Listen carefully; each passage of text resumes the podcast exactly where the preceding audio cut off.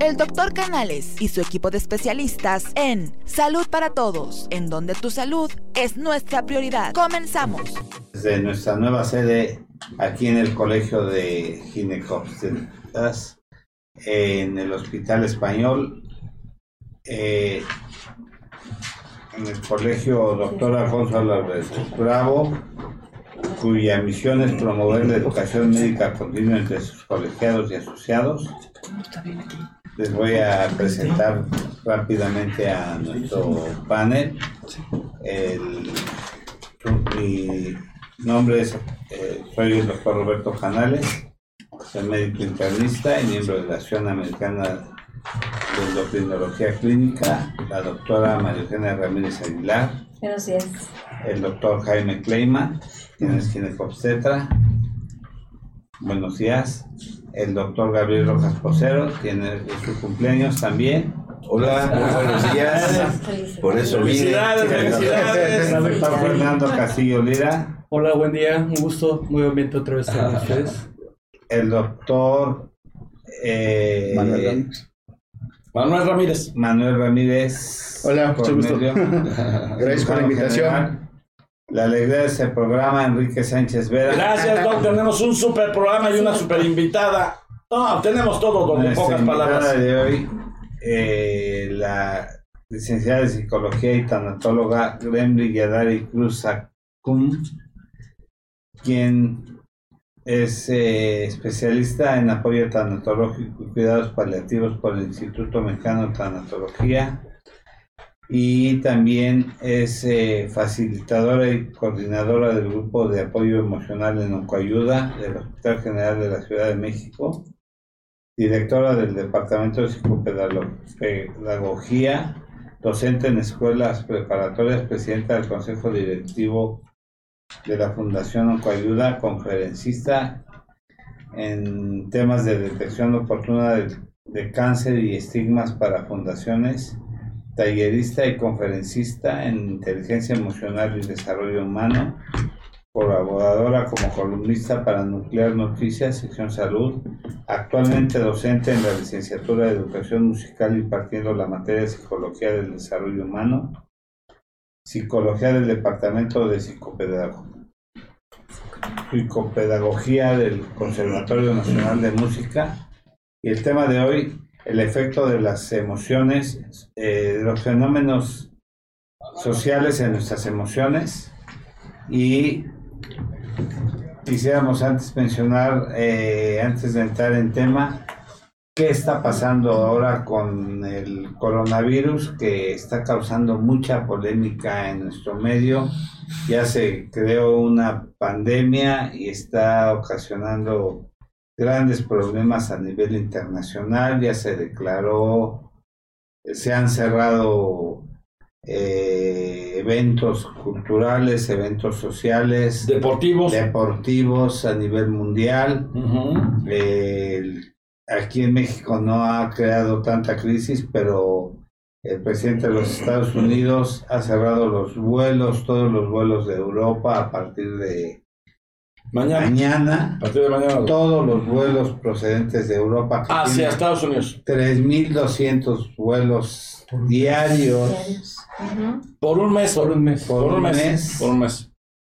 Eh, todos los eventos deportivos en España han sido cancelados. En Italia. Y, han sido cerrados en Italia. Eh, La NBA en Estados la Unidos NBA también. en Estados Unidos porque un, La Fórmula 1 también, Doc. un La deportista, NBA. un deportista que sabía que tenía coronavirus estuvo saludando a los reporteros, a la gente. Ya se amolaron, Doc. Son Sí. Tom Hanks y su esposa que Ah, están en Australia También. eh, acaban de anunciar que tienen coronavirus. Los dos. Entonces es un problema que realmente es impactante en Italia. No, en Italia está también. Está tremendo. Está, acaban de, de declarar que todos los eventos en el Vaticano y en todos los eh, lugares ahí masivos, sobre todo las plazas públicas, Sí. están cerrados. Entonces, hay que tener mucho cuidado. Le recomendamos a la gente que no asista a lugares eh, públicos y que tengan mucho cuidado, que sobre todo en las cuestiones de higiene, que se laven muy bien las manos, que tengan mucho cuidado, que no viajen de ser posible, Claro. sobre todo que no viajen a los Estados Unidos, Europa, pues menos. ¿no? Menos. Y algo muy importante, que se laven las manos constantemente. Ya hay una línea ya de teléfono donde se pueden contactar y quedarse en casa y llamar al 800-0044-800. Eso es bien importante, que no acudan a ningún lado, que llamen y ya el INDRE o el gobierno manda a médicos para que les tomen la muestra. Pero ahí me gustaría aclarar esa partida. Sí es importante ese aviso, pero está se dio el aviso de que es, exclusivo solamente de aquellos personajes que han estado en contacto en el extranjero. Extranjeros. No cualquier persona es candidata, Sí. porque esto Sí. si no se puede malinterpretar como una crisis, Claro. es un pánico escénico, Sí. entonces ansiedad generalizada. Es. podríamos decir de esta manera, es un estrés constante. No va el tema generalizado, son ciertos casos de contacto. ¿sí?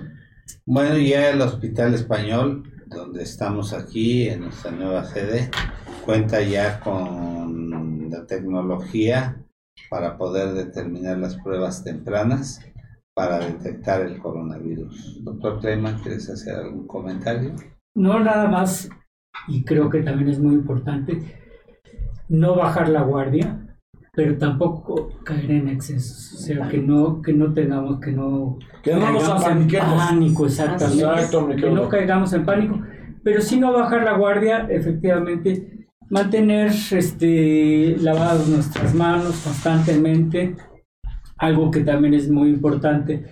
Eh, todavía no se dictan eh, estas normas sociales de no besar, no saludar de mano, pero cada vez va a ser, va a ser más este, evidente esto.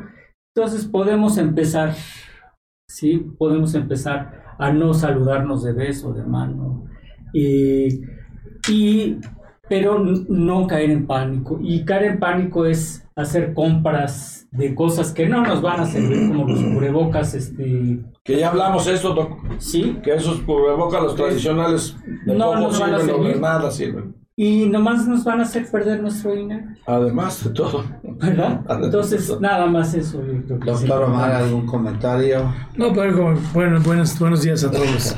Lo más importante, ¿no? Se le llama, se le, se le dio, que quiere dar el nombre como la enfermedad del apocalipsis, porque dice que solamente va a matar 2% de la población. Por consiguiente, dicen que en un lapso de 8 a 10 meses, todo el mundo o el 96% de la población del mundo va a haber tenido contacto con el coronavirus. Simplemente que pues, lavarse las manos, como dicen, lavarse las manos, su vitamina C, bien nutridos. Y, pues, ¿no? y lo que decía el doctor Kleiman, no compras de pánico, ¿no? Cubreboca sirve para el que está enfermo, no para el que está sano. Doctor Ramírez Cornelio. Pues nada más que todos se mantengan este con la limpieza de las manos, de evitar los saludos, este, y lo que ya habían mencionado, ¿no? O sea, este, evitar todas las compras, este, como los cubrebocas y otras cosas, ¿no? Evitar a ir lugares muy concurridos. Muy concurridos también para Evitar las marchas, ¿no? No, La doctora, la doctora Greenlee fue a una marcha. ¿La, la regañamos o qué hacemos, doctor? No, ya jamás. No, no la podemos regañar. No. Ah, bueno, entonces, entonces usted dijo eso porque ella fue a la marcha del 8 de marzo. Bueno, a platicar. eventos sociales que hay que Tendrá que acompañar a respetar. los hijos. Porque si no te va a pasar lo del jugador del América. No, no, no, no. Se No llama. Renato Ibarra, doctor. No y sé bien no- el chisme. Cuando quieren, yo se los digo En el perfectamente. comercial no En el comercial se los digo todo. Ah. Ahora, a mí me gustaría acla- aclarar el modelo principal, entendamos, don- en donde fue el, el- el centro de la epidemia inicial, se generó y se fue extendiendo, fue detectado en Hunan, Sí. Taipei, Ajá. ¿sí? la provincia. Entonces, entendamos ahorita, de ahí se disipó. Actualmente, el- todo lo que está viviendo la República Popular China, afortunadamente, ya va en deceso. Se detectaron 24 casos y 22 nuevas, eh, des- nuevos decesos. Pero va esto, el 10% de esos decesos fue por contactos previos en otros sitios fuera de China. Pues prácticamente... O sea, ya también le están importando. O sea, prácticamente... Sí. Prácticamente lo que, lo, que, lo que hay que entender, actualmente ya el foco principal ya va en deceso. Sí. La intención fundamental hay que comprender también que todo es el- la cuestión europea, la cuestión del Mediterráneo y ciertos países asi- asiáticos. Lo que pasa es que el virus, como lo sabes, el virus tiene una entrada y una salida, tiene una cepa de cultivo. Entonces, para China ya la cepa de cultivo de más de 14 días, se cree que un virus puede durar entre 7 hasta 21 días. Por eso es el aislamiento de 14 días. Entonces, China ya va, ya va en deceso en cuestión de, de, sus- de su, de su nivel de virus o contagio. Ahorita está Europa en su apogeo. Por eso eh, se, se bloquean las, Ahorita las entradas. España, Italia Pero Italia, por eso ahorita Estados Unidos ya bloqueó las entradas porque va, ahora viene hacia América y va hacia todos los continentes, a final de cuentas. Sobre todo aclarar también por qué fue a, a la baja, por el tipo de medidas que ellos tomaron, Ujú. que fue muy importante. Sí, bloquearon, bloquearon las fronteras. supieron en su momento manejar la tercera etapa. Que la tercera etapa es parte de lo que es la generación de la extensión a otros países y que se extiende. Ahorita fundamentalmente hay que entender que más de 100 126 mil 181 casos están reportados mundialmente por la OMS y aproximadamente 4 mil 100 632 están deportados como defunciones. Estas están repartidos en gran por- proporción principalmente en China, que son arriba del 80%, por, de 80%, 80 mil. Y el grado de defunciones también.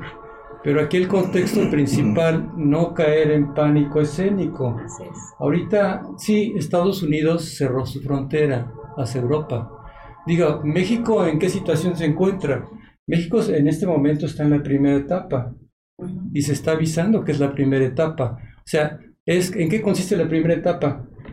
De alguna manera, las medidas habituales Entonces, pre- precautorios. precautorias. Ujú. Entonces, en este caso sería, en la segunda etapa sería principalmente la primera, segunda, detectar los casos que emigran o que vienen de otros países. Acapararlos, eh, eh, trabajar, estar bajo, bajo estudio y tratamiento y sobre todo los contactos con los que estuvieron. Entonces de ahí vendría entonces Para no la avanzar a la otra diseminación etapa. para no avanzar a la, a la tercera etapa. La- la Entonces, tercera, que en tenemos que aclarar eso muy bien. No tomemos esto como algo pasajero. Sí, sí es importante, es de interés, pero la OMS ya lo tenía que haber decretado previamente, pero claro. no lo hizo. Precisamente porque no lo hizo. Para no generar este pánico escénico. Claro. Entonces entendamos que en este momento estamos en un continente en, Latinoam- en Latinoamérica donde la condición y la característica climática nos favorece. Ya habíamos hablado el, El programa pasado. anterior, la región cálida. La, el- la- el- la incomodidad que tienen en Europa son climas más fríos, son climas más húmedos. Entonces aquí volvemos a decir lo mismo. ¿Cuáles serían las medidas? Evitar abra- abrazos, apapachos, Besos. pero no por que no se Pero si yo estoy sano, sí puedo besar. Sí, ¿o pero- no? Puede haber acercamientos. Doc, porque Sí, si no, sí. no beso a nadie. Puede haber acercamientos. Sí, sí, sí, sí, sí. Pero hay que entender, No el virus, el virus no es volátil.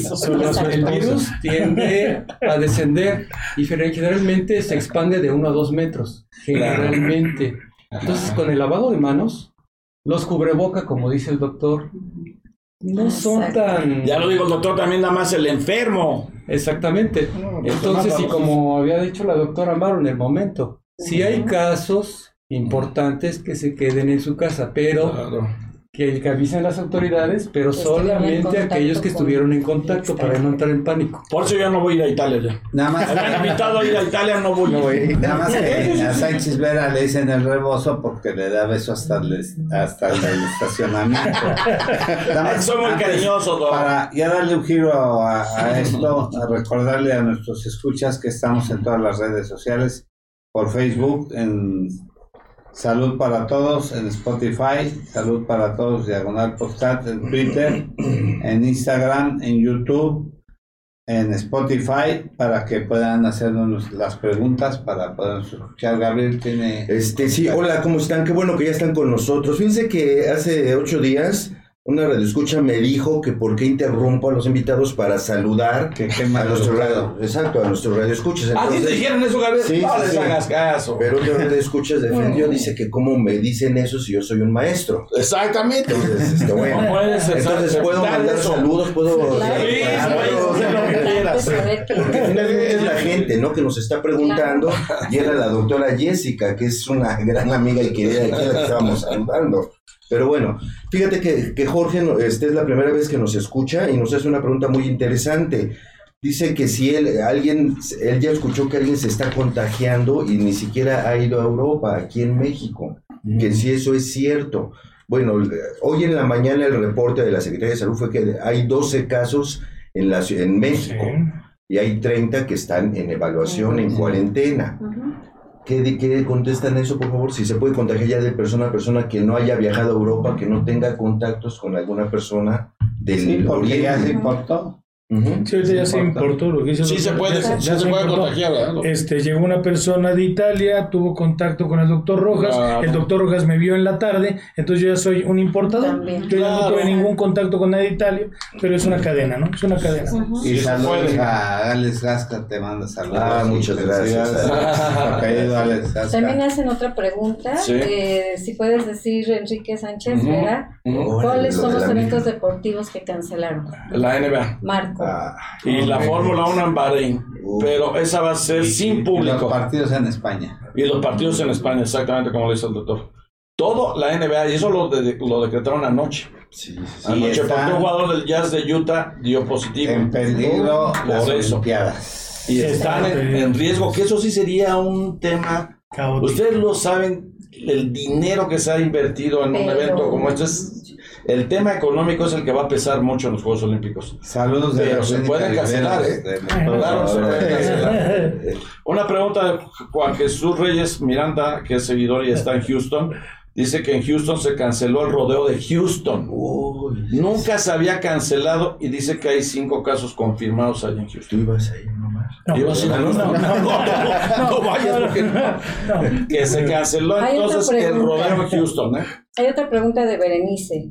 ¿Cuál es la diferencia entre una gripa normal y el coronavirus? Bueno, lo habíamos comentado La semana pasada. la semana pasada.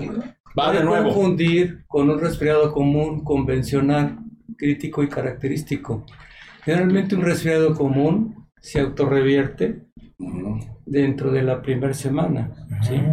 a no ser que se complique con un cuadro de tipo infeccioso. Pero generalmente es la clásica rinorrea, la congestión nasal, no se diga la aversión al frío, ¿sí? Eh, la temperatura no logra subir arriba de realmente 38 grados, a menos que no esté complicada con un proceso infeccioso.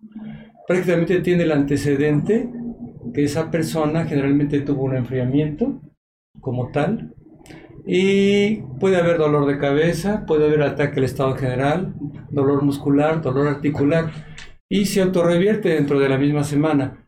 Pero cuando estamos hablando de un cuadro típico, de una característica del coronavirus, ya estamos hablando de que son cuadros que generalmente no necesariamente tienen que pasar por esta etapa de congestión nasal. Puede haber ataque al estado general, como lo habías mostrado, doctor, la vez pasada, pero lo fundamental son pacientes que tienen a tener fiebres muy elevadas, son pacientes que cursan con una gran fatiga, Mialgias muy fuertes. sí, mialgias o dolores musculares o articulares más severos, generalmente dificultad respiratoria y llega a asociarse un cuadro neumónico de una manera muy importante, pero ya de vías respiratorias bajas más complicado. Dijiste el punto más importante, perdón. El- la diferencia es la dificultad respiratoria. Independientemente si se presentan mialgias, que es dolor muscular, o fiebres muy altas, que aún con cualquier medicamento para fiebre no se logra bajar, es la dificultad respiratoria y primordialmente que se eleva el número de respiraciones. Recordemos que una persona, un ser humano tiene que respirar entre 16 y 22 veces por minuto. Cuando hay un cuadro de coronavirus que entra, normalmente se va hasta 28, 32. Hay una ex- como exi- excitación, exhalación, empieza a haber dolores musculares, mialgias. Eso es punto característico que puede ser un cuadro de coronavirus. Siento que estamos repitiendo el programa de la semana pasada. Tenemos que darle un giro a esto para echar el tema de. Sí, porque la doctora fue a la marcha, Sí, que no, no, Entonces no confundimos. Ya perdónala, ¿no? No, Vamos a ver el efecto de los fenómenos sociales en nuestras emociones. Ya, Dari. Buenos días, justamente hablando de los fenómenos sociales, ¿no? De lo que ustedes exponían muy bien. Creo que este es un tema eh, importante como sociedad para tratar y creo que también tiene efectos emocionales, por eso el tema, ¿no? Por eso es, es el planteamiento. Como nosotros, hace rato el doctor hablaba de un pánico generalizado, el cual cuando nosotros tenemos una mala noticia o una noticia que los medios de comunicación difunden y expanden y ahora con las redes sociales se hace mucho mayor, entonces la gente empieza a escuchar rumores y cosas que tal vez no son ciertas. Por eso valoro mucho el que ustedes ahorita aporten esta parte médica que ustedes como profesionales conocen y comparten para ir disminuyendo ese pánico, esa sensación de inseguridad o me va a pasar o me duele tantito la garganta, creo que es coronavirus ya, ¿no? Entonces, sí creo que es importante estar informados de buena mano y no caer en rumores y tampoco en especulaciones de que nos vamos a morir todos y este que inclusive como es el humor mexicano pues ya tomamos memes y que sí tienen un efecto, ¿no? O sea, Hasta canción ya del coronavirus hay. piñatas, todo. Piñatas, todo Entonces, hay. esto tiene un efecto muy fuerte. Puede parecer un chiste, pero en realidad eh, genera pánico. El, el que la gente de repente escuche la noticia y en la noticia te digan se están muriendo tantos millones de personas y hubo una vez un video en el que pasaban a la gente que caía, que no fue cierto, por cierto, este, se iba cayendo como zombies en la calle que por el efecto del coronavirus y todo el mundo cayó en pánico cuando dijeron en México está el primer caso, todos se fueron a comprar sus productos de limpieza y saquearon las tiendas. Yo fui, doctor, a mí no, hasta la fecha no he conseguido un gel para las manos. Pero te lo tomas. No que yo me lo voy a estar tomando, no, no me gusta, no, no Ah, tiene mira, buen sabor. Isaac ya trae su gel. Ah, ya mira, El señor Sánchez eh, la compró, lo el compró, alcohol, ¿no? sí, pero ella lo compró en el mercado negro. 300 pesos. 300 pesos, botellita esa. No, que no voy a decir la marca, lo voy a decir porque así debe ser. Es mejor mercado, las manos. mercado Libre, una botella que costaba 300 pesos la está vendiendo en 800. Eso a mí me consta porque yo lo vi. Pero- Así es que no me digan. pero es de- No lo compré, que lo estar comprando. Bueno, y entonces, hablando de Ahí va, para que vean emociones, que estoy, estoy de la parte todo. de las emociones que genera todas estas situaciones, que si las marchas, Te mando a que si las protestas, Ah, que, que si, se vaya al diablo. Eh, No me salude. que si la violencia, todo lo que vamos viendo, ¿qué emociones genera en nosotros? Bueno, eh, puede haber miedo, frustración, enojo. Ese, ese es el punto al que yo quisiera este, ir, ¿no? Estas emociones que el ser humano trae por naturaleza y que hay que diferenciar, ¿no? Entre una emoción y, una, y un sentimiento, porque todo el mundo cree que una emoción es lo mismo a un sentimiento. Entonces, la emoción es aquello que traemos nosotros y que es una situación que vamos experimentando, ¿no? Y que se puede controlar. Por ejemplo, el, el enojo, uno piensa, estoy enojado y por lo tanto voy a romper cosas y voy a pintar cosas y voy a golpearle a alguien en el tráfico. Entonces, el, el sentimiento es una reacción y la emoción es una eh, sensación que experimentamos, o sea, es algo que traemos, que sí podemos ir regulando. Entonces, si tenemos miedo, por ejemplo, cuando escuchamos la noticia, ¿qué podemos hacer? tener en cuenta qué está en nuestras manos y qué no. Hablando del tema de la enfermedad, lo que está en nuestras manos es lo que ustedes bien decían, tener hábitos de higiene, eh, tener cuidado, seguir las indicaciones médicas y no apanicarme. Eso es lo que yo puedo controlar. Todo lo demás, las millones de personas que se están muriendo, que se están haciendo algo, que si las pruebas, eso yo no lo puedo controlar. Y necesito yo tener seguro entonces, que lo que está en mi alcance lo voy a hacer. Y si necesito atenderme, pues voy al médico, me atiendo para tener este, la certeza de que lo que estoy padeciendo en ese momento es grave o no es grave. Claro. Entonces, a partir de ahí, pues ya tomaré otras medidas, pero por lo pronto es no espantarme, con lo primero que yo escucho. Y también Creo que no debemos generalizar. La mayoría de la gente dice, no, es que mi vecina, que no sé quién me dijo que el remedio no sé cuánto. Entonces sí, también creo que no hay que automedicarse y que es importante... Hoy más que nunca. Sí, acercarse siempre a los profesionales de la salud. En este contexto y en cualquier otro contexto, ¿no? Tener siempre en cuenta que nosotros tenemos esas redes, esas, esas personas con quien acudir y en cualquier institución también eh, tener en cuenta que podemos, tenemos el derecho de recibir esa atención. Entonces, no sentirnos como desamparados de va a pasar algo y entonces no voy a tener a dónde ir, porque eso a nivel emocional genera mucho más ansiedad y mucho más este, inseguridad.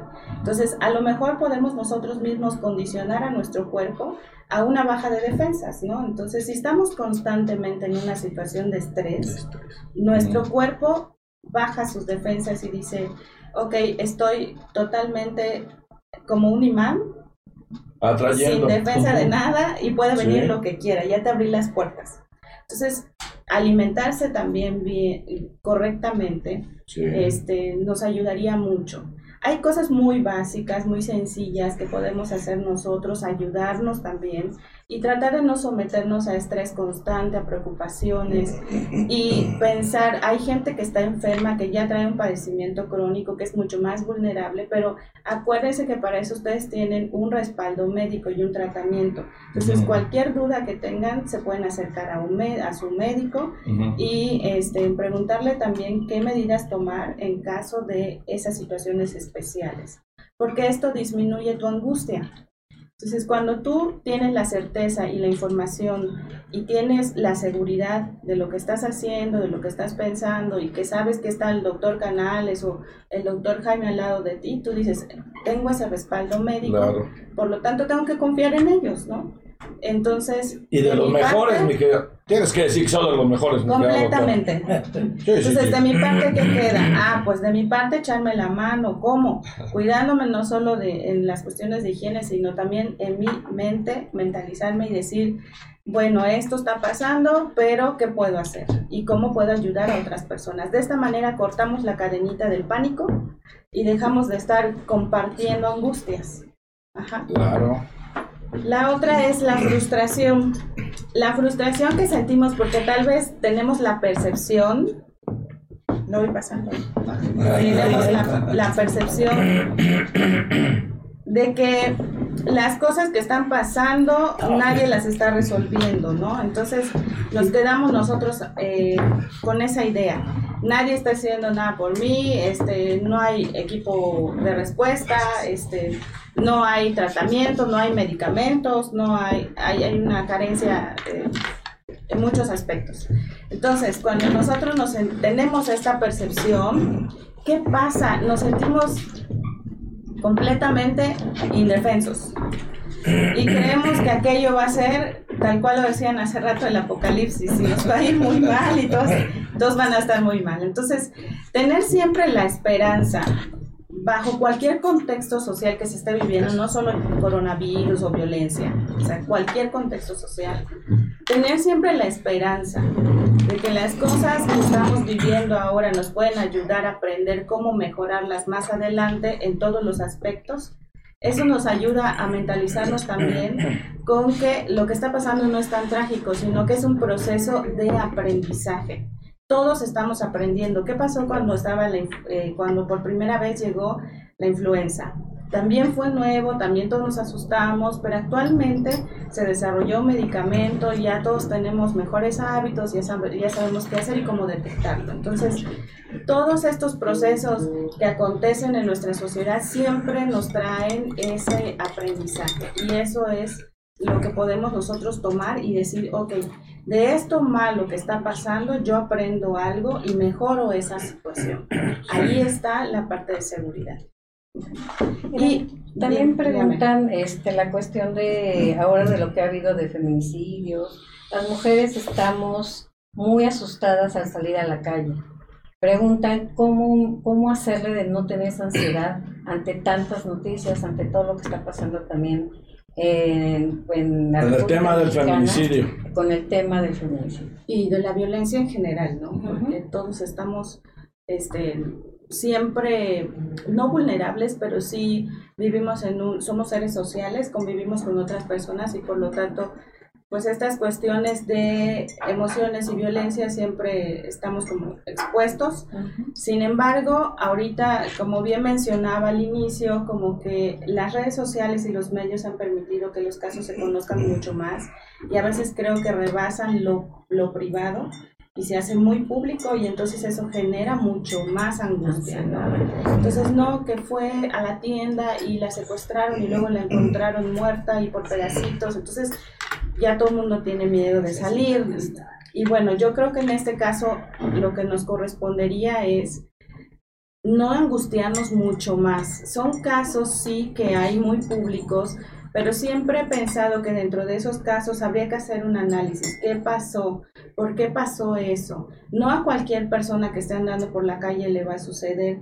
Estos casos han sido muy específicos, muy particulares, con situaciones que venían detrás, que estaban viviendo, ¿no? Entonces hay un antecedente. No es cualquier persona que estaba por ahí. A lo mejor, pues sí, hemos sido víctimas del asalto, del, de los robos, este, y hemos, hace poquito le tocó a mi esposo justo en la esquina de su trabajo, él iba saliendo y la balacera que estaba en Torre Diana, ¿no? Entonces, él escuchó los balazos, y este y ya no bajó, o sea, se esperó tantito y luego bajó y cuando bajó vio todo. Entonces él me decía impactado, este, por esa calle paso todos los días, por esa calle. Y entonces él se sentía en su zona de seguridad, ¿no? Y de repente al ver este evento lo relaciona con algo diferente, ya no seguro y por lo tanto ahora cuando va por la calle dice ya no me siento seguro. Claro. Sin embargo, creo que aquí habría que retomar esa parte de, seguridad y de certeza, al igual que con la enfermedad, tomar nuestras medidas y pensar en cuántas, cuántas son las estadísticas, ¿no? ¿Qué tanta probabilidad hay, hay, de que a mí me ocurra esto? ¿O qué medidas estoy tomando con esto que está pasando? Si yo siento que soy presa, un imán o que hay algo raro, entonces también, al igual que con la enfermedad, tomar mis medidas, avisarle a mi familia, decir, oye, fíjate que, que sentí que alguien me perseguía o pasaba algo, ¿no? Entonces, el andar por la vida teniendo siempre miedo constante nos va a someter a una situación de estrés constante y obviamente podemos desencadenar, desencadenar una ansiedad que nos va a hacer sentir que estamos perseguidos todo el tiempo. Claro. Una cosa que usted decía, doctora Cruz, es, somos un, ente social, vivimos en una sociedad, pero si usted prende las noticias, todo es asesinatos, y al final de cuentas lo único que podemos hacer, vivimos en una ciudad que es conflictiva, pero pues es andar con cuidado, ¿no? Extremar sus precauciones, como usted dice, pero no hay otra, o sea, a final de cuentas sí, cuando son las balaceras son grupos delictivos, pero habemos muchos transeúntes que somos gente normal y de paz y que en ocasiones te puede tocar algo, pues evita lugares de riesgo, ¿no? Pero yo, me, decía, yo le decía a un paciente, si no tienes que ir a Tepito, no vayas a Tepito. si no tienes que ir, no, no vayas yo a lugares. ya no voy, doctor. Ah, bueno, está bien, pero, no, no vayas a lugares donde hay conflictos. Pero lo que decía su esposo, en Reforma, que es una la calle principal, ¿Qué podemos hacer? Pues cuidarnos. Exacto. Cuidarnos. Y a veces apagar hasta las noticias, ¿no? Porque a veces cuando más se entran noticias es cuando más miedo le da a uno. Ese es el punto, que también tomar en cuenta los medios siempre van a tener, van a querer alcanzar rating, ¿no? Hay cosas que, que sí son ciertas, hay cosas que se potencializan, ¿no? Y entonces uno, si con el miedo pone la tele, cuando hay temblores, por ejemplo, este, siempre estamos pegados a ver la información. Eso no es malo. Lo malo es que yo me desvele toda la noche viendo esa información y que me están repitiendo lo mismo y lo mismo y los muertos y los desaparecidos y todo, ¿no? Entonces, yo misma me estoy exponiendo a esa situación. Si lo que quiero es de verdad informarme, me informo con algo que, con algún medio que me haga sentir tranquila y segura. Claro. Y ya, hasta allí. Claro. Y trato de no propagar también, porque si el medio lo dice, yo también voy y lo platico y, y a mi estilo y con mi miedo, y entonces ya lo, lo, lo hice Se más grande, ¿no? Claro. Sí, es como el teléfono descompuesto. Ahora, las emociones son innatas, ¿no? O sea, nacemos con ellas, es, es algo genético que tenemos, o sea, y el que uno tenga sorpresa, el que uno tenga miedo, frustración, ira. Pero yo creo que lo, lo importante y lo importante de este, de lo que tenemos que platicar es cómo manejar esas emociones. Sí, porque una emoción mal manejada justamente nos puede llevar a, pues, a, a- a- cuestiones negativas, así. Exacto. ¿Cómo manejarlas correctamente? Mencionaba hace un rato que no es algo que no se pueda controlar o que se tenga que controlar en exceso, porque es, es natural, como usted bien lo decía, ahí está. Entonces, es una reacción del ser humano natural. ¿Qué voy a hacer? Evitarla en algunas ocasiones no me va a ayudar, porque entonces estoy propiciando otro tipo de enfermedades. Lo que sí puedo hacer es aprender a regularlas, ¿no? ¿Cuándo y cómo debo reaccionar? Si yo estoy enojada y otra vez, porque el enojo siempre es como el- la emoción negativa, vista como de forma negativa, pero pues no siempre es negativa. Es parte, de, es parte del ser humano, es parte de su integridad y, y parte de lo que hace que evolucione, ¿no? Exacto. Yo siempre le pongo a mis pacientes el, el ejemplo de, si tú tienes, veamos las emociones como ese, esa llave que te permite soltar, ¿no? Y que cuando tú la abres, puede, cor- puede correr el agua, puede correr todo lo que está estancado, puede correr inclusive si hay basura dentro de ella. Pero si tú la cierras, entonces se va a quedar todo ahí estancado, estancado, estancado. ¿Y qué va a pasar? En algún punto vas a explotar porque no aprendiste a regular esas emociones. Entonces, ¿cómo le haces? No, que si me enojo está mal o que si me enojo está bien. Puedes tener un punto medio en el que digas, ¿qué está pasando conmigo con esta situación que estoy viviendo? Primero, identificar cuáles son esas emociones. He hecho mucho hincapié en que es importante conocer que tenemos cinco emociones básicas, que estamos confundidos con una emoción y un sentimiento y el sentimiento es una reacción a una emoción. Entonces, ¿qué pasa? ¿Cuántas emociones tenemos? Cinco. ¿Cuáles son? Está el miedo, el enojo, la alegría, la tristeza y la sorpresa. Cinco, esas. De allí se desencadenan otras cosas, que esas son las reacciones. Cuando me enojo, ¿cómo reacciono? Ah, pues a lo mejor es ira, a lo mejor es tristeza, también me pongo a llorar, puede ser. Entonces, aprender a conocerme y saber cuáles son esas emociones me va a ayudar a saber cómo me siento. Un ejercicio que nos puede ayudar todos los días es levantarte y preguntarte cómo te sientes hoy. ¿Cómo te sientes hoy? Sí. ¿Cómo se siente hoy, señor Sánchez Vera? No, yo perfecto. Estoy No, contento por estar con tanto profesional. Las hemorroides, bien, bien. Estoy contento, Estoy perfecto alegría. por todas partes. Doctora, ¿y usted qué opina de, en cuanto a las redes sociales? Yo estoy en contra de que pues los jóvenes ven las redes sociales, ya Instagram, Facebook, etcétera. Ven, eh, dependiendo del ánimo en que, eh, la emoción o el ánimo en el que esté eh, el adolescente, y ve, baja alguna imagen, baja algunas palabras y lo, lo adoptan como si fuera este, que es el caso de ellos y lo empiezan a publicar. Entonces, toda la gente, o sea, eh, cada uno de nosotros vemos, dice, ah, pues en el, el estado de ánimo, de ánimo en el que esté, veo una imagen y dices, o las palabras, o alguna frase, y, Se dice- identifica. y se identifica. Entonces, y se va comunicando como son las redes sociales. Dices, ah, bueno, yo me identifico con esto, lo subo. Luego el, el otro compañero igual ves, ah, me identifico con esto, pero también va a haber personas que van a caer como en depresión o al estar viendo lo mismo. ¿Qué opina de este tipo de, este, de frases o eh, en las redes sociales? ¿Son este, ideales o, o- o no? O sea, yo creo que es como que un ya algo, una enfermedad que se tiene que este, ir como tratando o algo pa- porque adopta la- cada persona lo que va leyendo, ¿no? Es un fenómeno social y antes eso no existía. Entonces, Exacto. era mucho más práctico decir, oye, necesito hablar contigo y me hiciste sentir de esta manera cuando tú dijiste esto. Ahí estoy expresando mi emoción. Pero ahora, eh, con la tecnología, pues alguien se identifica y dice, bueno, esto es tal vez lo que yo pudiera sentir. Decíamos hace rato que es importante conocerte y saber primero cuáles son tus emociones que puedes experimentar y luego reconocerlas y decir, ah, hoy me siento de esta manera. Entonces, al hacerlo, tú sabes cómo te sientes y aunque veas todo eso en las redes sociales, puede no afectar tu estado de ánimo. Ese es el sentimiento.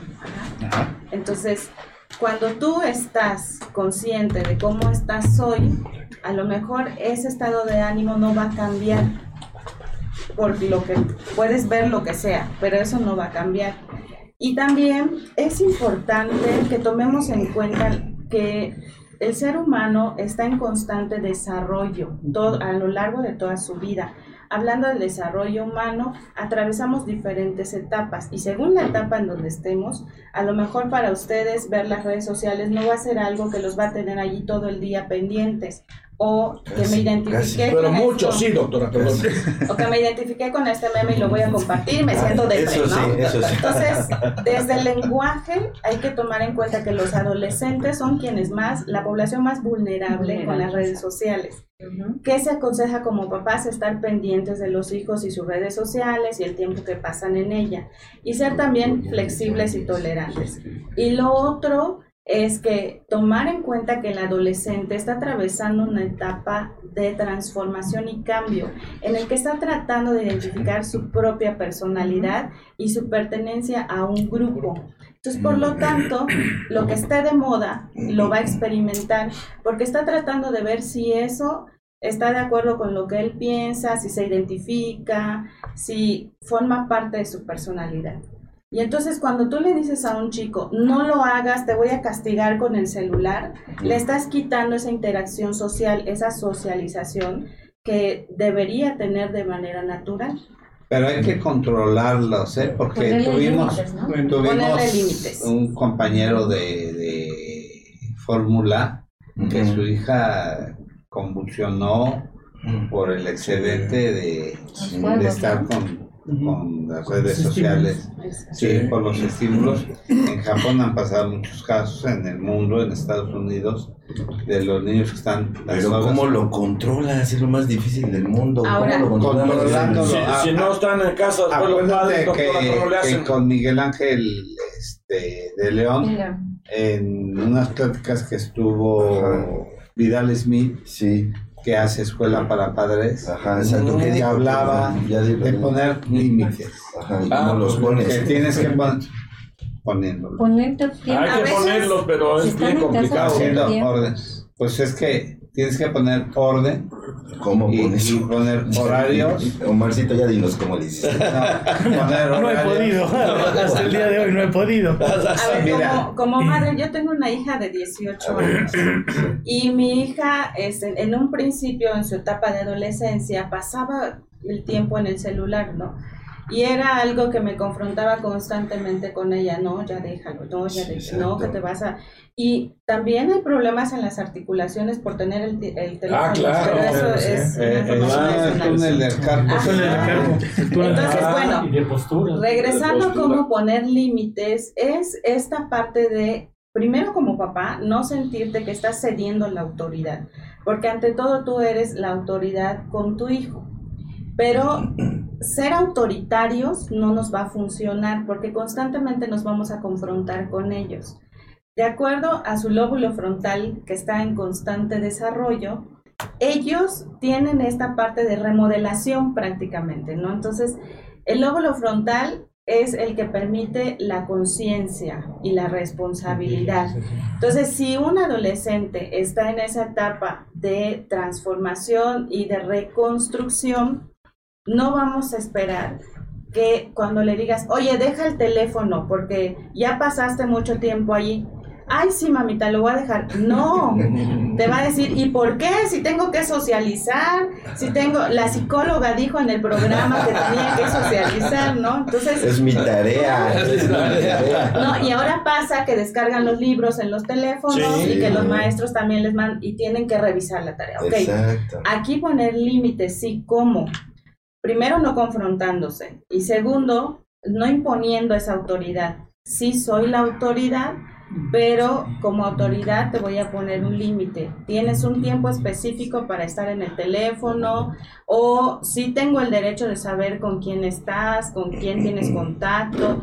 No voy a estar revisando tus mensajes privados, pero sí hacer como contratos y hacer ciertos pactos, negociaciones Sí, con claro. ellos. A ellos les encanta eso. Les encanta que tú les digas, ok, tienes razón, pero yo también la tengo. Entonces vamos a buscar un punto medio y ahí cabe la negociación. ¿Qué vas a hacer tú? Tanto tiempo aquí, ok. Y después, ¿qué va a pasar? Me vas a ayudar en la casa y automáticamente sí ceden. Porque tú le estás dando su espacio de escucharlo y de hacer sentir validada esa acción de él, ¿no? Pero si de plano le dices, ¿sabes qué? No, no quiero que tengas el teléfono, ya no lo quiero ver ahí encima de tus cosas, quítalo de ahí, le estás imponiendo y él Agrediendo, va a ¿no? confrontar y va a decir, no, tú no, No vas a mejor hacer eso. Una agresión. Lóbulo frontal, funciones mentales elevadas.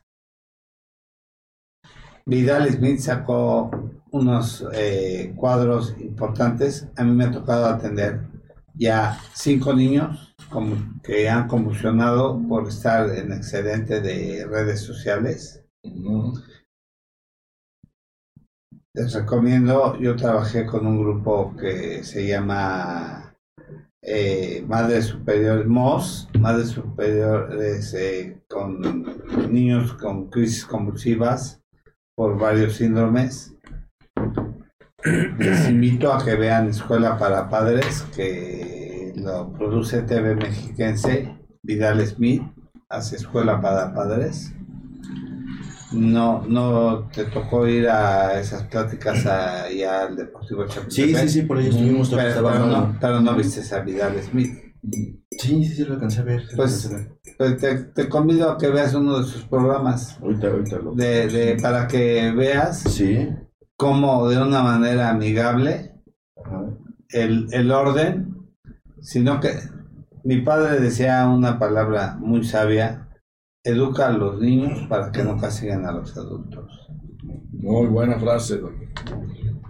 El doctor eh, Omar mandó a sus hijos, a uno de ellos a Inglaterra, a otro a Alemania, sin mal, eh, a educarse, pero entre más les das a los hijos, más quieren y más se te montan. Yo mandé a mi hijo a Estados Unidos, a la Universidad de Stanford, y ahora dice que no me debe nada, qué bueno, es un hijo exitoso, autosuficiente, que tiene un superpuesto allá en, en una gran empresa de las más importantes de Estados Unidos. Qué bueno que es exitoso y qué bueno que es autosuficiente. Pero, este, algún día va a ser padre y va a entender muchas cosas. Yo, yo lo visité al- al doctor. Yo mandé a mi hijo a Londres y a, a otro a Malta. Pero nadie nos enseña a ser padres. Sí, no Nadie tenemos- nos enseña a ser no padres. el libro uno- del buen padre. Uno trata de ser el mejor ¿verdad? papel con ellos y en ocasión lo que decían, a veces un día mi hijo, un hijo me dijo, "N- yo no te pedí nacer. Pues, pues muchas gracias. Yo decía, y de veras le bajan la guardia a uno moralmente. A veces, eso que dijo que decía su papá, educa a tus hijos para que no regañen a sus padres. Sí. Para que no castiguen. Castiguen a padres. Los padres, sí, claro. Muy sabio, Yo tengo muy sabio. una norma Muy sabio. cuando salgo a comer con mis hijas, ahora y con mis nietos. Agarramos una canastita Todos los teléfonos. ¿no? Y los teléfonos van a la y en los canasta. panchos hay un, un logo ahí Ajá. que dice aquí tenemos wifi. Sí. pero mejor platiquen. Sí, muy Es bonito. cosa tan cierta. Muy bien. Nosotros cuando vamos a comer en familia, prohibido el uso de los teléfonos. Muy bien, Doc. Yo lo hice, este, yo lo hice este fin de semana. Aguantaron 10 minutos. Y permíteme. y teléfono. es increíble ese aparato. Ese Pues aparato aquí tiene un es una poder. norma. Mi esposa, Sí. que en paz descanse, que va a ser ya este último día de este mes, cuatro años, Cuatro años. Era una norma para ella que nadie usara el teléfono mientras comía. Y hace Qué cuatro Mientras años que. convivíamos. Sí. Hace cuatro o ¿Tú cinco años que- estuviste ahí? Sí, sí, yo Sí. Entonces, era una norma familiar que conviviéramos. Porque ahora, y Vidal les me sacó unas diapositivas, la familia de antes, Ajá. donde todos convivían, Sí, metían la mano, sí, sí, sí, todo sí. eso, y decía, la familia de hoy, donde no hay comunicación familiar, porque todos están con sus teléfonos y todo eso. Entonces, quieren ser felices. Yo, mi nieto, tiene ocho años. y Alexis. ya- Y ya, tiene permitida una sola hora al día con la tablet. Y se lo dije a mi hija. ¿Quieres sufrir con tu hijo? Suéltale las tablets, Sí. suéltale el- tu teléfono, castígalo. Y después la castigada vas a ser tú. Sí. Educa para que no te maleduque. Gabriel no ha podido comprarnos ni con Carlita. Yo lo veo, yo lo bueno, veo que en la sala espera, en la sala espera ahí de la clínica, yo lo he visto, de que de repente eh, está el niño, quiere llorar un niño, le habla un niño de, de, de, de, de, de carreola, de un año, le ponen la película, el teléfono y el Sí. niño, los niños tienen un chip el día de hoy porque agarran el teléfono y lo manejan mejor que uno. ¿Y cómo calman a los niños? Antes era jugando, ahora es con el teléfono. El Sí. El teléfono es, dice uno, Les Bueno. convido a que vean a, a Vidal Smith. ¿eh? Vidal Smith. Bueno, Fernando estilos- Castillo, no has hablado, tú ibas a decir algo. Los estilos de crianza definitivamente han cambiado también. Y ahorita con lo que nos compartía el doctor, pues nos hemos dado cuenta de las generaciones cómo van modificando sus estilos, ¿no? Claro. Y eh, es válido siempre arroparnos de toda la información que podamos de todos los especialistas que estamos en torno a estas cuestiones de la educación, de la familia, de los procesos este, de interacción social. Y es válido también eh, tomar lo que mejor como padres nos convenga, como, como también parte de la familia, como tíos, como abuelos el tomar eh, todo lo que creamos que nos pueda ayudar a construir esa relación y ese vínculo que tenemos con nuestra familia y nuestros hijos. Fer quiere hacer un comentario. Miren, creo que el tema es muy amplio. Prácticamente todo este tema lo está envolviendo lo que es la violencia. La violencia tiene, Kremlin, tiene varios capítulos, como tú sabrás. Eh, prácticamente eh, la, la violencia podremos considerar en un momento determinado desde el punto de vista es biológica. La violencia es una conducta, bueno, es algo aprendido en una sociedad, pero para fines prácticos entendamos hoy en día en todas las redes se maneja mucha violencia, se maneja mucho bullying, que es lo, el tema que se estaba conectando en ese momento. Y esto nos conlleva y nos trae a algo. Hay que entender que en la etapa de la vida, Gremlin, que tú estás muy empapada en esto, el ser humano no nada más hay que ver desde el punto de vista eh, en un entorno social, ni en un entorno netamente de comunidad.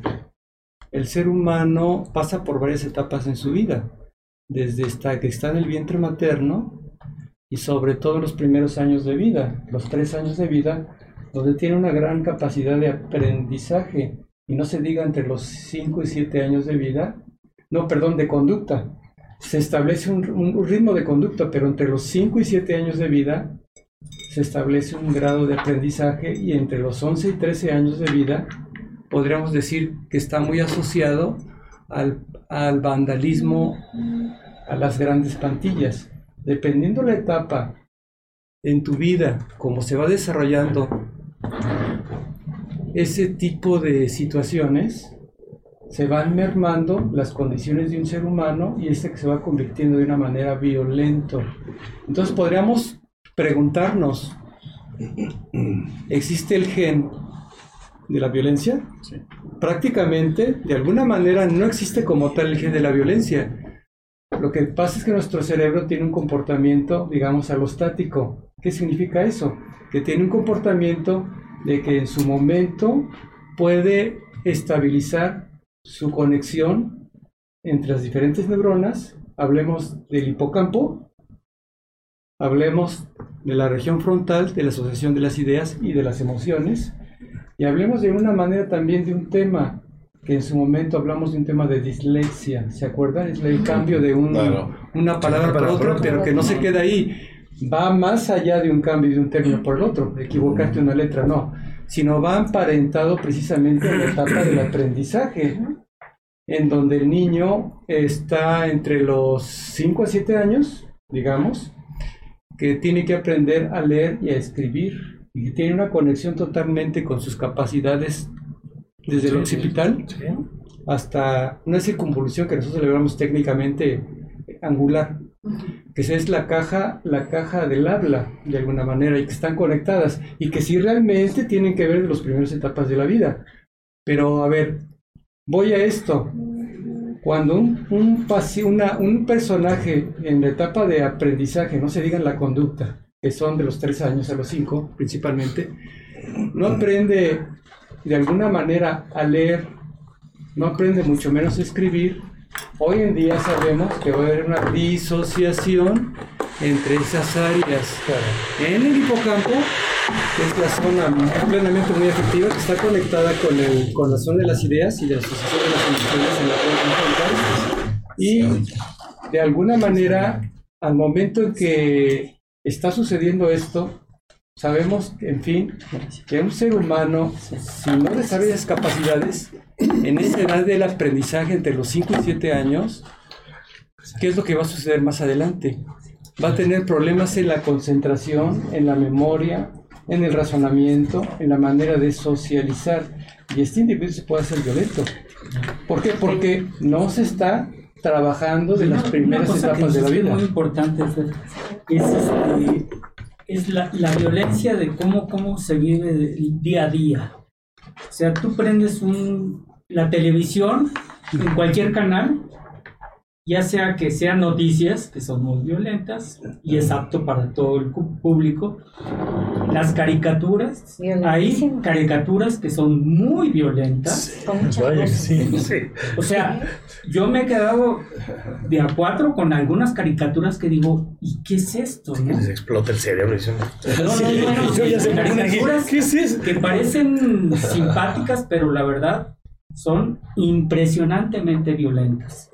Y otra cosa muy importante, y, de eso quería platicar y que nos platiques, los satisfactores. También eh, eh, son diferentes los satisfactores de los niños actuales que antes. Ahorita los satisfactores se los damos, este, muchos se los damos resuelto a los niños.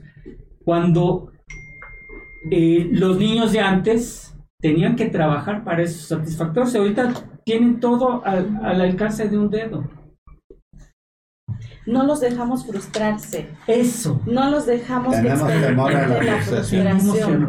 Para no, para no divagar tanto en el tema y regresando a la importancia del tema, este, la frustración, que es otro de los puntos que quería tocar, es esta parte en la que nuestro, sí, efectivamente se nos da todo y esto relacionado con el vínculo principal de la persona cuando nacemos, que es la familia, ¿Qué función tiene alrededor del desarrollo del niño? Si bien es cierto que pueden desencadenar otras cuestiones a nivel cognitivo, como la dislexia mencionaba el doctor, pero las emociones cuando no son validadas, cuando están por encima, por, por debajo y encima otras cosas y otras prioridades, entonces el niño aprende a desarrollar una baja autoestima, demasiadas emociones ahí vinculadas y e inclusive que aprende a no reconocerse, a no saber qué siente y qué pasa con él, ¿no? Entonces, cuando nosotros no dejamos que nuestro hijo se frustre y que se lo damos todo, más adelante cuando tenga un trabajo y le exijan más en su trabajo, va a decir, pues odio a mi jefe, me quiero ir, quiero salir corriendo de aquí, porque no tengo esos siento que no tengo esos mecanismos para poder eh, resolver un conflicto, ¿no? Entonces, desde casa, no es que seas malo con tu hijo y le, y le digas, ay, pues ahora te frustras y sigue llorando, ¿no? Porque dijeron que tiene que ser. Pero sí es bueno de repente que las cosas no las tenga tan fáciles y que aprenda a esforzarse por ellas y que diga, ok, no siempre va a estar mi papá, mi mamá y todos para resolverme las cosas. Y es importante que yo aprenda a buscar esas formas de cómo mejorar y cómo resolver mis propios conflictos desde muy chiquitos. Por eso es importante que socialicen. Un niño muy encerrado que no interactúa con los demás se queda encerrado así y justo con las emociones encerradas también y no aprende a conocerse y no aprende a saber qué está sintiendo, a saber cómo resolver que su amigo le quitó el juguete y entonces muchas veces cuando están chiquitos y están jugando en el mismo juego intervenimos los papás para que el niño no se frustre y está llorando porque le quitaron el juguete y ay qué malo, no, devuélveselo, ¿no? Entonces, cuando le dijiste al niño que eso que está sintiendo es una emoción, que está frustrado o entiendo lo que pasa contigo, pero mira, ¿cómo le podrías hacer para decirle a tu amigo que te regrese el juguete, no? Desde allí vamos ayudando a un ser humano de cualquier edad a que más adelante no desarrolle estos estilos de contextos sociales o de interacción social que no son sanos en el que tal vez la interacción que va teniendo con ellos tiene, es producto de su historia.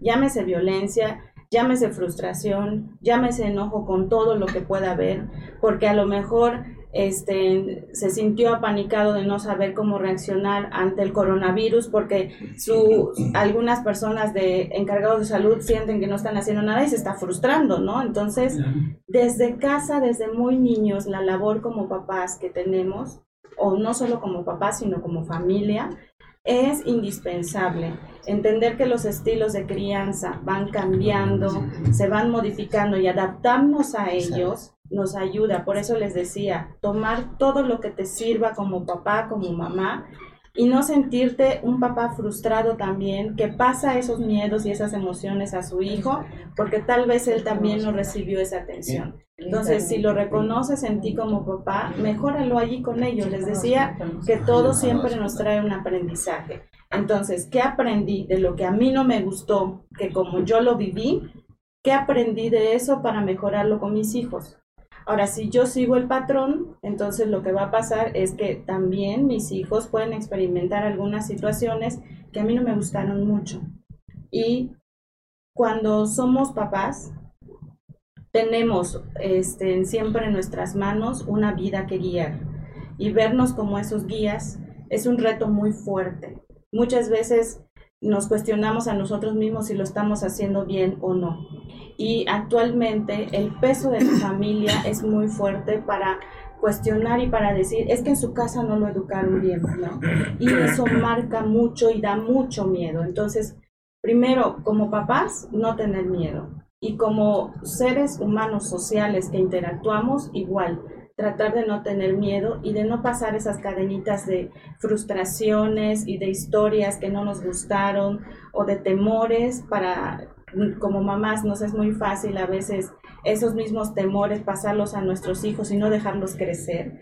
Ahora decir, ¿sabes qué? No te vayas a, vivir a México si vives en, en el interior del estado, en, en alguna, en algún estado de la, República, decir, bueno, este, no te vayas a México porque mira, están matando, están haciendo esto, pero si allí tienes oportunidad de estudio, entonces tú no tengas miedo, porque si ese, lo, si ese miedo se lo transmites a tu hijo, entonces tu hijo también va a crecer de la misma manera y, y va a ser una cadenita, ¿no? Entonces... Y lo que no se repara, se repite. Lo que no se repara, se repite, decía, son los patrones, pero tener en cuenta esa responsabilidad que tenemos como seres humanos, como personas, con el otro. Nos hemos dejado de ver mucho, hemos dejado de ser empáticos. Ustedes todos los que están aquí ahorita están aportando, todos los que estamos aquí estamos aportando algo a nuestra sociedad a través de este programa.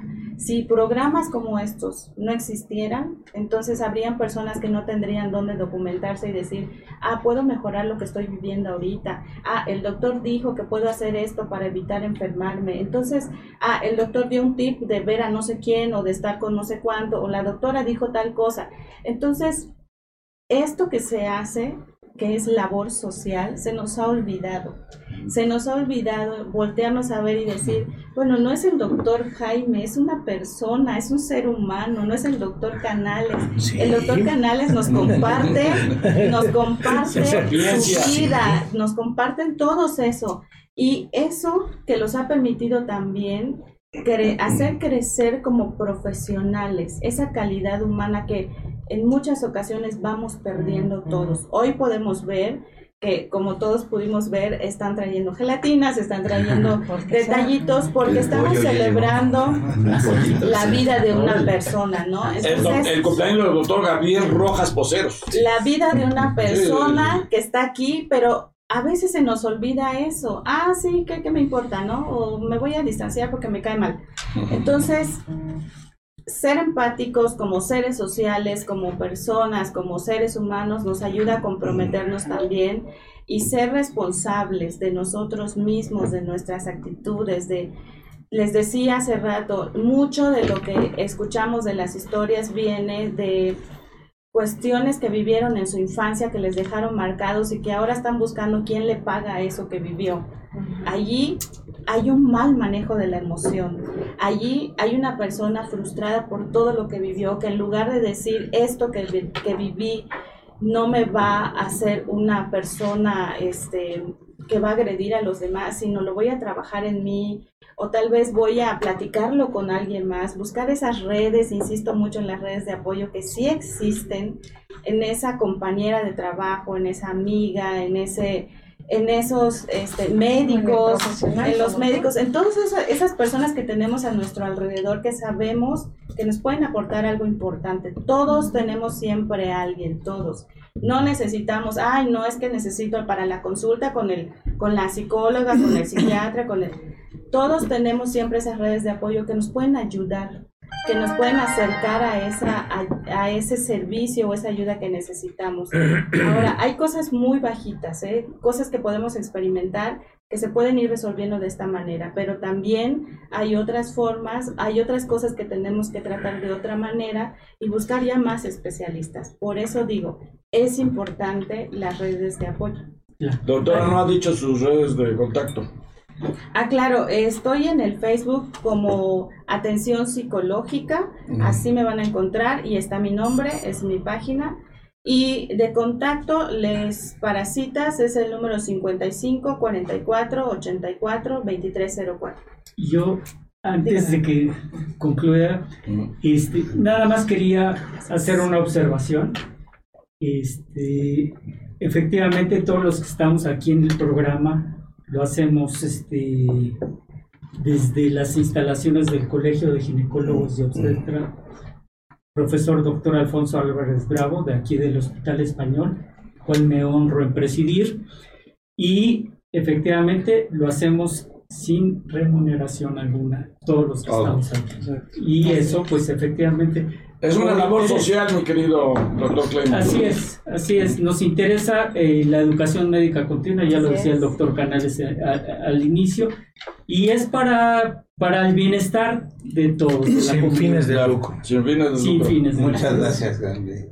Y bueno, pues aquí está es nuestro nuevo hogar, y quiero agradecer a los eh, representantes eh, Rodolfo Meléndez Ponce, Marco Antonio Zárate, Ángel Enrique Barroso, que nos hacen favor de traer estos pasteles. ¿Cómo quieren al doctor Gabriel Rojas? En serio, ¿eh? Aquí se ve cariño. Gabriel, que es el festejado. Y Gremlin ya sabe que esta es nuestra nueva sede para que posteriormente esté nuevamente con nosotros. Para la próxima semana tenemos invitado a un cirujano vascular de aquí del hospital. Sí, el doctor Garnica. El doctor Garnica, ¿Qué tema? La doctora Rossi, tema insuficiencia vascular. Varices, Muy hemorroides. tema. Es lo que No, hombre. Vamos, estamos pendientes. Sí, sí, sí. Estamos al aire cinco Nuestra minutos pomada. más. ¿Cuánto tenemos? Cinco o diez minutos más. Mientras partimos Sí, para partir el el pastel. A ver si pueden tener el tiempo que quieran. Gracias a ustedes. Oigan, pues qué bueno, pues muchas gracias por, por este convivio, por este detalle. Sí, gracias, sí, muchas gracias a todos. Te manda a saludar a mi esposa. Muchas gracias a todos, mi esposa. Muchas gracias. Y pues ya saben, en apoyo que tenemos de Sí, de, Ah, de sí, Jessy, de Rita, de toda la producción, el café, todo lo que nos trajeron. Gracias, de Qué veras, en bueno. serio. Pues los invitamos aquí a compartir y pues ya saben, síganos en nuestras redes sociales, Facebook, Salud para Todos, todos con mayúscula, Instagram, Spotify, YouTube y Twitter. Todas las redes sociales. Les gusta eso, eso le gusta. Díselo otra Bien vez. mamada. Otra vez, otra vez. Sí, pues, Medios sí. para comunicarnos hay por todos lados. Por todos lados, los invito a que escuchen Ah, pastel. a, Vidalis Beat en TV Mexiquense en Escuela para Padres. Y nos han llegado muchas este, preguntas por Twitter de, sobre el coronavirus, pero ya lo tratamos la El, semana el pasada. pasado que, De veras, que lo vean estuvo Que lo vean, véanlo, está ahí en, las, en todos nuestros. En el podcast está sin problema para que vean el programa de Y pasada. próximamente vamos a volver a tener a nuestro amigo el doctor Manuel Ramírez Cornelio, que hizo Que también diga sus redes que- sociales. Que es un programa que, que rompió récord. rompió. Sí, Rompió récord. Fue el primer programa número uno Sí. que en, re- en Doctor, repetición. de- tus redes sociales, por favor. Como Manuel Ramírez Cornelio, doctor Manuel Ramírez Cornelio en Facebook. nada. Así estás. Así nada y el doctor Omar, que también tiene que decir dónde está. Sí. Así en Clínica Viveros. Saludos a todo Clínica Viveros. Eh, que nos están escuchando ahorita. Saluda a todos. Saludos a toda la clínica, a mi, a mi hijo Marcito. Ese le mando una, que fue el comentario que hice. Muy bien. Todos están ahí. Pues qué bueno. Pues vamos a partir del pastel ya. Sí, nada más oye, no, ya no nos hagamos de rogar. Porque 61 años no se cumplen diario. Exactamente, no se cumple diario. Pues Sí, sí, este sí. es vegano y aquí es este con Splenda. Sí, ¿Cuál, cuál, cuál van a Ah, querer? sí. Ándale. El vegano. ¿Quieres Splenda o vegano? Sí, yo- Ah, que sea. que madure Y ese es normal, ese, ese sí es de azúcar Ese- normal. Pues amigos, de salud para todos, les agradecemos. Les agradecemos mucho que hayan estado aquí con nosotros. Lástima que ya no les podamos compartir lo que está aquí porque no están ustedes con nosotros, pero de todas maneras vamos a comernos a salud de ustedes. A salud de todos ustedes y muchas gracias por habernos visto de veras en serio. Lidia Araceli, Y-. Sí, muchas Saludos a gracias. Lidia, Marcela, también Marcela. Y besos. Gabriel dice que vamos a compartir el pastel, no sé cuál sea el pastel. Ah, no, es que se le fue la El S. vegano, el vegano. Ah, el vegano. Jessy, tú vas a Gracias amigos de salud para todos. Este, vegano, doctor. Al vegano. Sí, el vegano. Eh, repite otra vez, Gabriel, el tema de la próxima semana, por favor. Sí, la próxima semana es con el doctor Garnica, es insuficiencia venosa, es decir, hemorroides, varices, pues los esperamos aquí. Va a ser un tema muy, muy bonito y muy, Pues parte el pastel para que vean. Ah, sí, sí, sí. Y antes de que nos vayamos, que vean ahí cómo se parte el pastel de parte del festejado. Sí, así, guau, sí, como una histerectomía. Como una cesárea. Eso, ¿eh?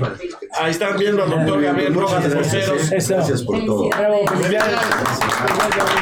Gracias por escucharnos a todos. Y hasta la próxima. Hasta la próxima. Hasta la próxima.